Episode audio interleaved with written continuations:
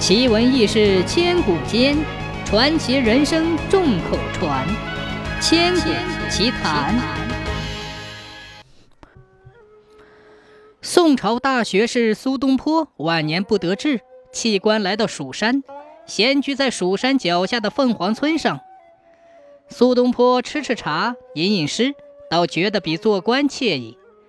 但有一种东西美中不足，什么呢？就是紫砂壶太小。苏东坡吃茶喜欢牛饮，一壶茶三口两口就吃光了，怎么办呢？苏东坡想，我何不按自己的心意做一把大茶壶呢？对自己做自己用。他叫书童买来上好的天青泥和几样工具，开始动手了。谁知看事容易做事难，苏东坡一连做了好几个月，一只茶壶都没有做出来。有一天夜里，小书童提着灯笼送来点心，苏东坡手捧点心，眼睛却朝灯笼直转。他想：哎，我何不用灯笼的样子做一把茶壶呢？吃过点心，说干就干，一干干到鸡叫天亮。等到粗壳子做好，毛病出来了。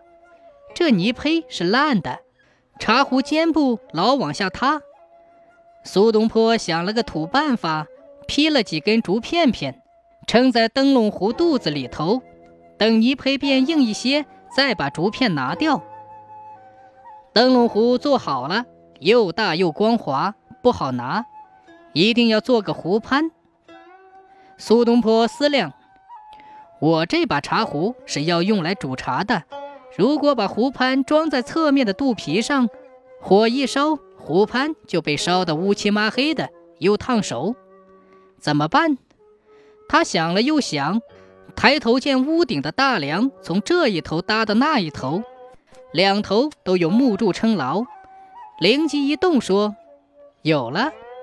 赶紧动手找屋梁的样子做起了茶壶。经过几个月的细作精修，茶壶做成了。苏东坡非常满意，就起了个名字叫提梁壶。